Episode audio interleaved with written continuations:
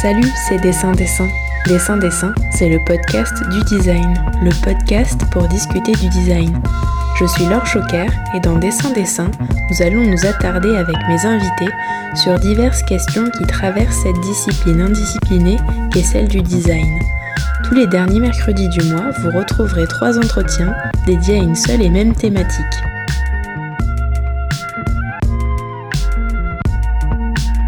Cet épisode est un épisode un peu spécial. Il a été enregistré le 5 septembre dernier au Théâtre des Célestins à Lyon, à l'occasion d'un événement organisé par l'atelier Emmaüs nommé La beauté sauvera le monde, tout un programme. Tout le monde connaît Emmaüs, cette association créée par l'abbé Pierre il y a 60 ans, mais nombreux et nombreuses ignorent encore que l'association s'est lancée l'année dernière dans une démarche de design. Dans ces trois parties, nous écouterons Guillaume Poignon, son directeur, Ferréol Babin, designer, et Flora Vidal-Marron, la directrice d'une autre association incluant une approche de design nommée le tissu solidaire. Ferréol Babin est un designer plutôt inclassable, proche des matériaux qu'il utilise pour réaliser ses créations. C'était donc une évidence que l'atelier Emmaüs fasse appel à lui pour être l'un des trois studios de design avec lequel lancer cette nouvelle collection d'objets issus de matériaux mis au rebut.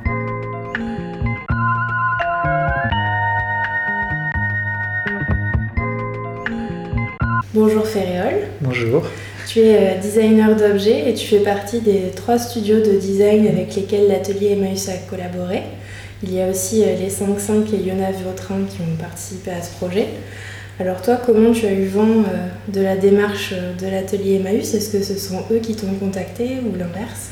En fait, c'est eux qui sont venus vers moi par le biais de Lisa Lejeune, Ouais. qui travaillait au début pour eux et qui, euh, qui a eu un peu la mission de justement trouver les designers. Et donc, euh, on se connaissait sans trop se connaître, euh, on s'était déjà croisés dans des expos, et donc elle m'a contacté, on s'est rencontrés, et puis ça s'est fait assez spontanément comme ça, D'accord. sans même que je me déplace. En fait, j'ai pas encore vu les ateliers, ça va être la surprise demain. Ah, chouette. ok. Euh, Est-ce que euh, tu as rencontré les 5-5 et, et Yona Vautrin euh, pour échanger ensemble sur les processus de création ou, ou pas du tout? Vous avez Non. plus travailler euh, chacun de votre côté? En fait, ça s'est fait. euh, Il y a eu une étape assez rapide où justement j'ai rencontré Lisa et j'ai commencé à réfléchir dans mon coin. Après, il y a eu un peu une attente et puis euh, après, d'un coup, les objets ont été euh, prototypés, mais dans ces différentes phases, non, je les ai encore jamais rencontrés non plus. Je pense qu'on a un peu chacun euh, travaillé dans notre coin tout en étant en communication directe avec les ateliers. Mhm. Donc finalement, c'était plus euh, les ateliers qui étaient importants, qui étaient au cœur du truc, plutôt que nous trois studios de designers. euh. D'accord. Et Lisa, tu l'as rencontrée il y a longtemps ou Bah, je pense que ça fait, ça fait bien un an qu'on s'était rencontrés justement pour les premiers échanges sur les questions des matériaux, de la typologie d'objets, etc. D'accord. Et euh, Donc ça fait un an que le projet Ouais. euh, germe. Après, moi, je savais d'emblée que je, je voulais faire un luminaire, Ah, puisque mais on, ça fait partie d'une de mes... C'est une de mes questions. on y reviendra après. Est-ce que euh, l'atelier, voilà, Emmaüs t'a donné un brief? Ou est-ce qu'une marche à suivre? Ou est-ce que tu étais complètement libre pendant les phases de conception et de création? Alors, euh, je dirais que c'était quand même très clair pour moi. Euh, ce qu'il fallait que je dessine, c'était pas un objet qui mette en avant mon ego, mon, identité, mon style, etc.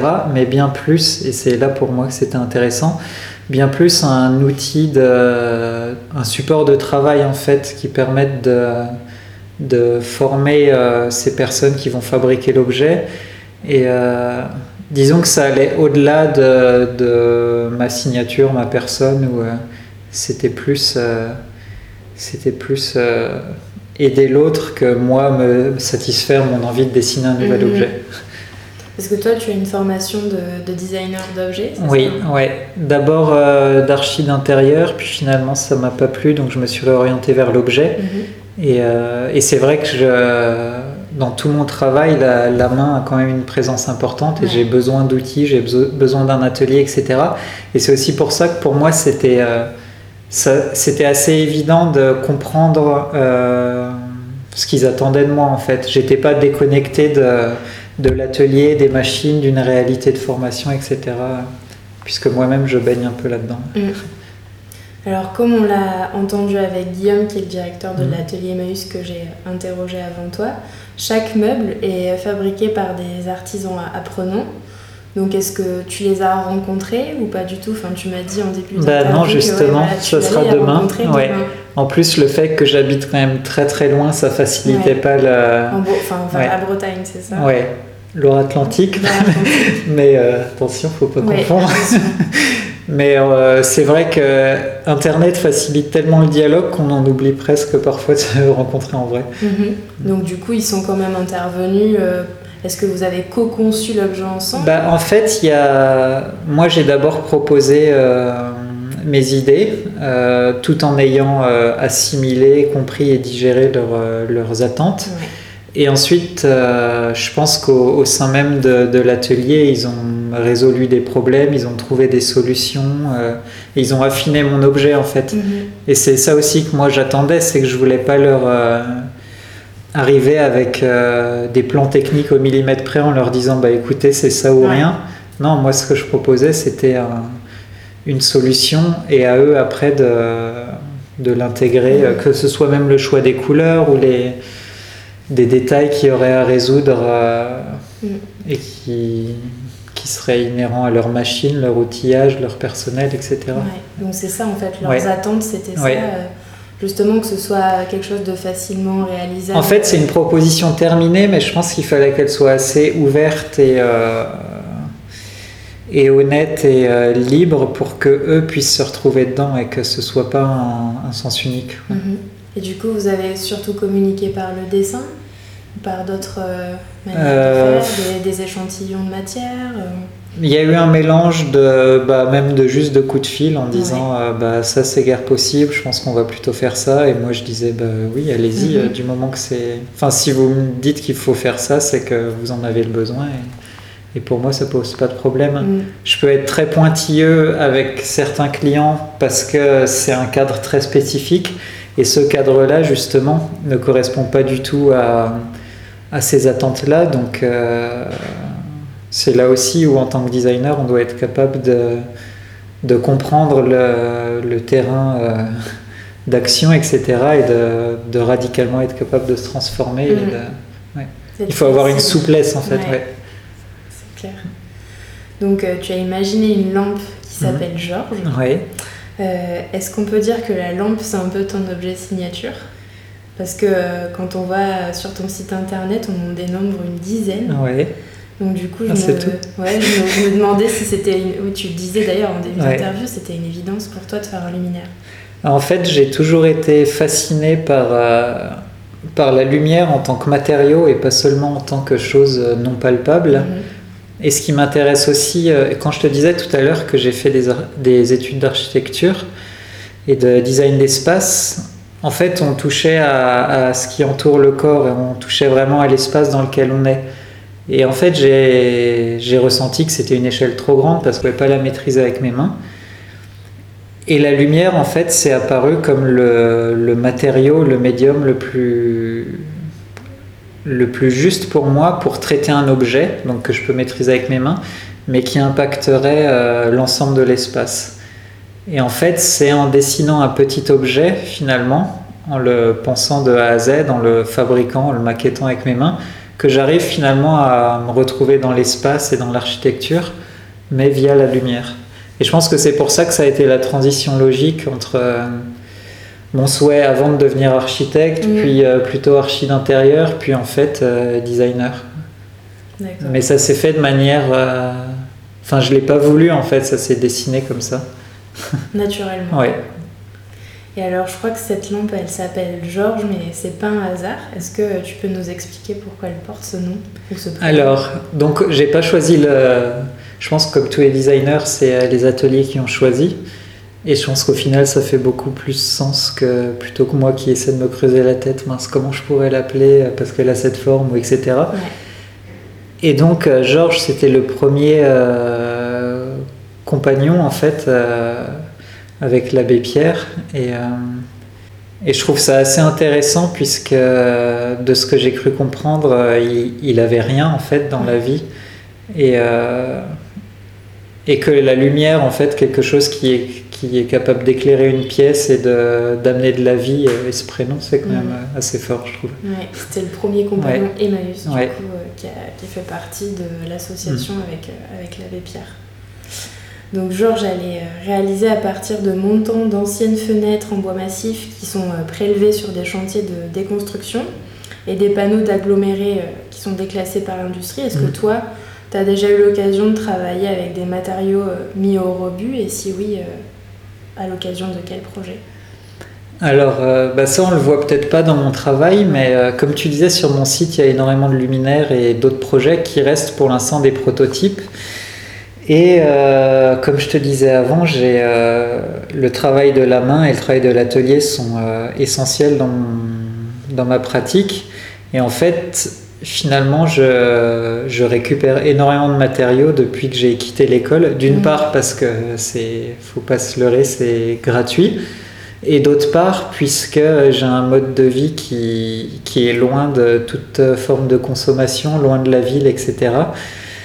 Et pour moi, c'est essentiel de, bah, finalement d'être malin et de, plutôt que de jeter, euh, récupérer, mm. réutiliser, transformer. Euh, et, encore une fois, euh, on n'est pas dans un contexte de galerie où il faut surenchérir dans des matériaux coûteux, euh, engendrer plein de gâchis pour augmenter le prix, etc. Et, et donc, même si mon travail peut ne pas montrer cette importance et cette éthique, en fait, je suis en plein dedans constamment. Il y a toute une part de mon travail qui est de plus en plus présente, qui, qui est finalement de fabriquer des objets en bois à partir d'arbres que je récupère directement et que je sculpte. Et euh, chose qui n'est pas sur mon site en fait, qui est uniquement sur mon Instagram. D'accord. Mais euh, en fait, euh, mon travail est en train de dévier de plus en plus vers des objets très léchés, très rationnels, très industriels, vers des objets de plus en plus bruts, de plus en plus presque ramassé dans la nature ou ramené d'un voyage, etc. Euh, et, donc pour moi, c'est tout à fait logique d'être dans cette, euh, dans cette euh, dynamique. Mhm. Alors, tu m'arrêtes si je me trompe, enfin, c'est parfait parce que mhm. tu fais les transitions à ma place. Sans avoir lu les questions. Il me semble que ta, ta, pratique de designer, voilà, elle était centrée, enfin, du mhm. moins ce que tu en montres sur ton site vitrine, c'est un design qui est industriel, un design euh, de pièces en série limitée ou sur demande euh, qui est plutôt euh, assez éloigné de l'univers de l'innovation sociale puisqu'il est destiné à des galeries bien souvent.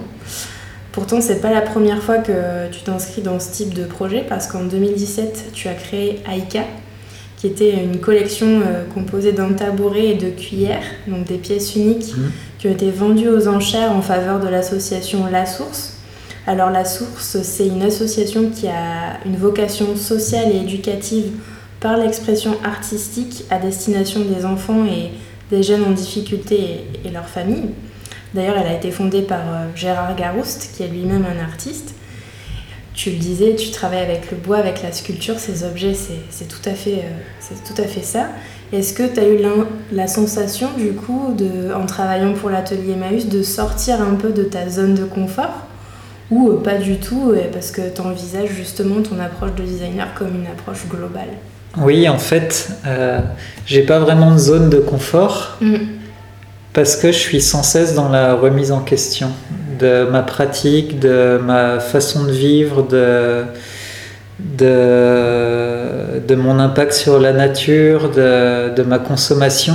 Et donc finalement, j'ai pas cette zone de confort que beaucoup de créateurs ou designers euh, plus précisément peuvent avoir. Et donc pour moi, euh, c'est tout à fait normal ces pas de côté qui sont en fait euh, qui nourrissent, enfin qui me, qui m'enrichissent au quotidien. Et et certes, effectivement, je suis designer d'objets, j'ai une formation plutôt de design industriel et je dessine beaucoup de luminaires, de mobilier. Mais en même temps, ça, c'est qu'une facette de mon travail. Et, euh,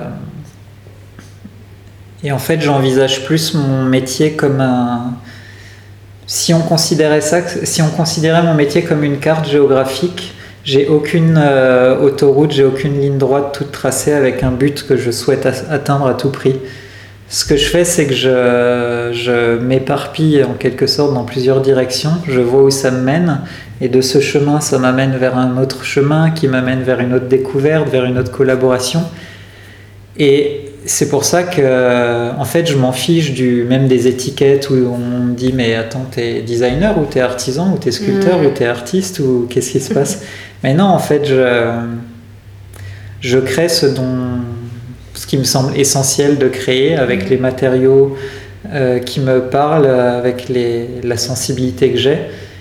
Et au final, si ça se destine pour euh, une commande privée pour un collectionneur ou alors pour euh, quelque chose comme l'atelier d'Emmaüs ou alors comme ces cuillères en bois que je sculpte tous les jours et que, que, je vends directement sans intermédiaire pour ne pas augmenter le prix, etc. Finalement, tout ça, c'est moi, c'est ma sensibilité, c'est ce que j'ai besoin de dire mm. par des objets, par des matériaux. Et donc, euh, peut-être que d'un regard extérieur, ça semble euh, disparate ou ça semble euh, difficile pour les gens de me mettre dans une case, mais c'est justement ce que j'ai toujours fui. Ouais, mais c'est plutôt bien, et justement, enfin, tu, tu, parles de pas de côté, mais en mm. fait, ça n'en est pas vraiment, puisque il faut s'autoriser à les faire et c'est en, faisant, en en faisant plusieurs que, ça, que ça dessine justement un chemin. Quoi. Et puis j'ai choisi d'être indépendant, j'ai choisi la liberté, alors ce serait quand même euh, idiot de se contraindre euh, dans un carcan qui n'a pas lieu d'être alors que justement on choisit la liberté et l'indépendance. C'est sûr, donc... Euh, j'imagine que oui, tu, tu, prends vraiment en compte l'éco-conception et, et l'innovation social dans ton travail, ou en tout cas de, de plus en plus, c'est vraiment quelque chose que tu as envie de poursuivre en fait. Bah, en fait, encore une fois, je colle pas d'étiquette, donc effectivement, on pourrait tous travailler des, des cuillères qui sont en fait, euh, j'appelle ça encore des cuillères, mais finalement c'est entre euh, la sculpture, euh, des restes d'objets fonctionnels et et en fait, donc ça part d'un arbre que je vais soit récupérer dans la forêt euh, parce qu'il a été coupé, ils en ont laissé un morceau que je mhm. ramène à l'atelier, que je débite, que je sculpte, que je etc. Et, euh, et en fait, oui, il y a pas, il y a, finalement, j'engendre zéro déchet puisque même les copeaux euh, générés par le travail du bois sont récupérés pour mon compost, pour mon potager. Donc en fait, la boucle est bouclée. Mais en même temps, j'ai jamais collé dessus une étiquette mhm. éco-conception ou alors j'ai même jamais collé l'étiquette design mmh. dessus. Je, à ce moment-là de ma vie, j'ai besoin de créer ces objets, donc mmh. j'en crée euh, quotidiennement. Et peut-être que dans 4-5 ans, ça va m'amener vers autre chose, et vers autre chose, et vers autre chose. Et, et tu parlais de, de, la lumière comme matériau, donc du coup des, des luminaires qui sont des objets pour toi évidents. Pourquoi une cuillère? Enfin, pourquoi des cuillères euh, bah, en fait, ça a commencé comme une euh, passion du dimanche. J'ai commencé à en faire une, puis j'ai trouvé ça intéressant, puis deux, puis euh, en fait, il y avait, c'est quelque chose d'assez spontané qu'on n'a pas besoin de dessiner et de redessiner comme comme quand je travaille avec un éditeur, par exemple. Donc encore une fois, il y a une certaine liberté. Ensuite, le bois, bah, ça se travaille avec nos deux mains, sans engendrer des tas de machines coûteuses et bruyantes, etc. Et euh, il y a quelque enfin c'est un objet auquel je suis très sensible puisqu'il est, euh, on le retrouve dans toutes les civilisations à toutes les époques. C'est un objet un peu universel qui parle à tout le monde et en même temps c'est quelque chose de très intime puisque finalement euh, d'une part il permet de nous nourrir donc c'est un besoin vital d'autre part c'est quelque chose qu'on met dans sa bouche et il y a un rapport très pas sensuel, mais de l'ordre de l'intime, de la confiance. Et, euh, et voilà, c'est des notions auxquelles je suis sensible. C'est un objet que je trouve assez rassurant et doux, comparé par exemple à un couteau, une fourchette, qui mm. sont plutôt menaçants, voire, euh, voire hostiles.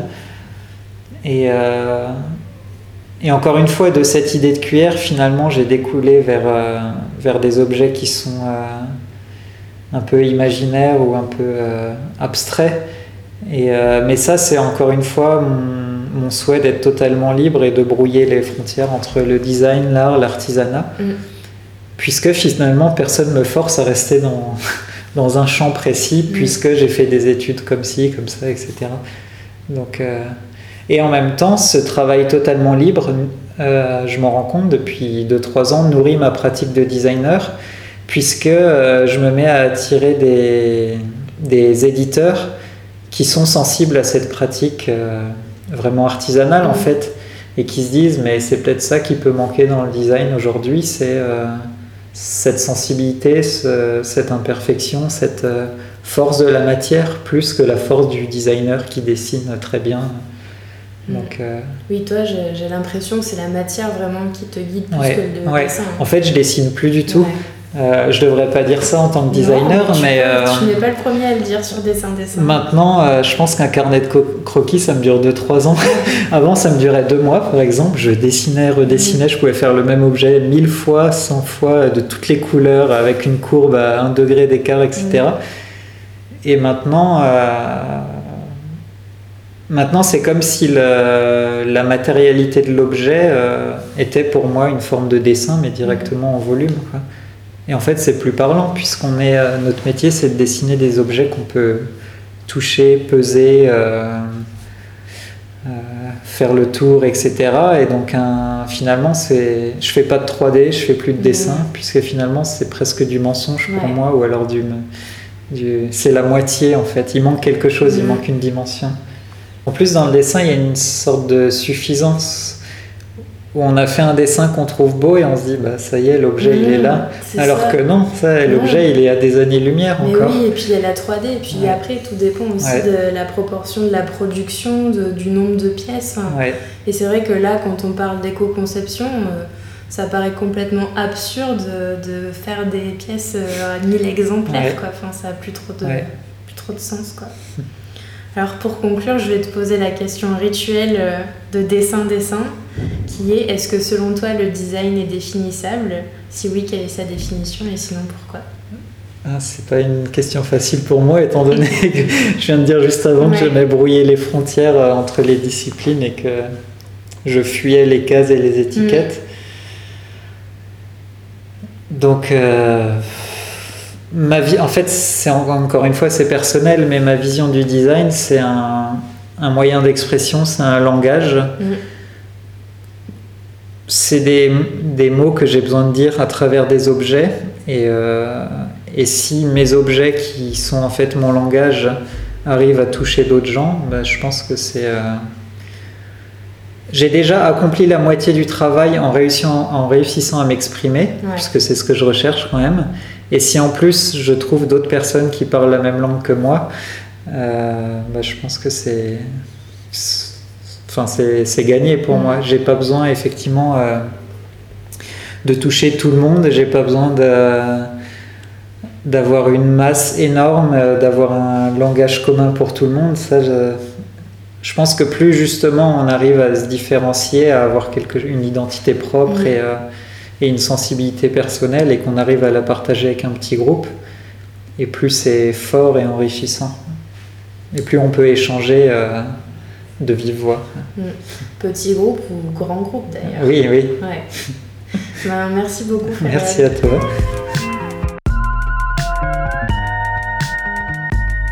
Si jamais vous en doutiez encore, voilà vos doutes dissipés.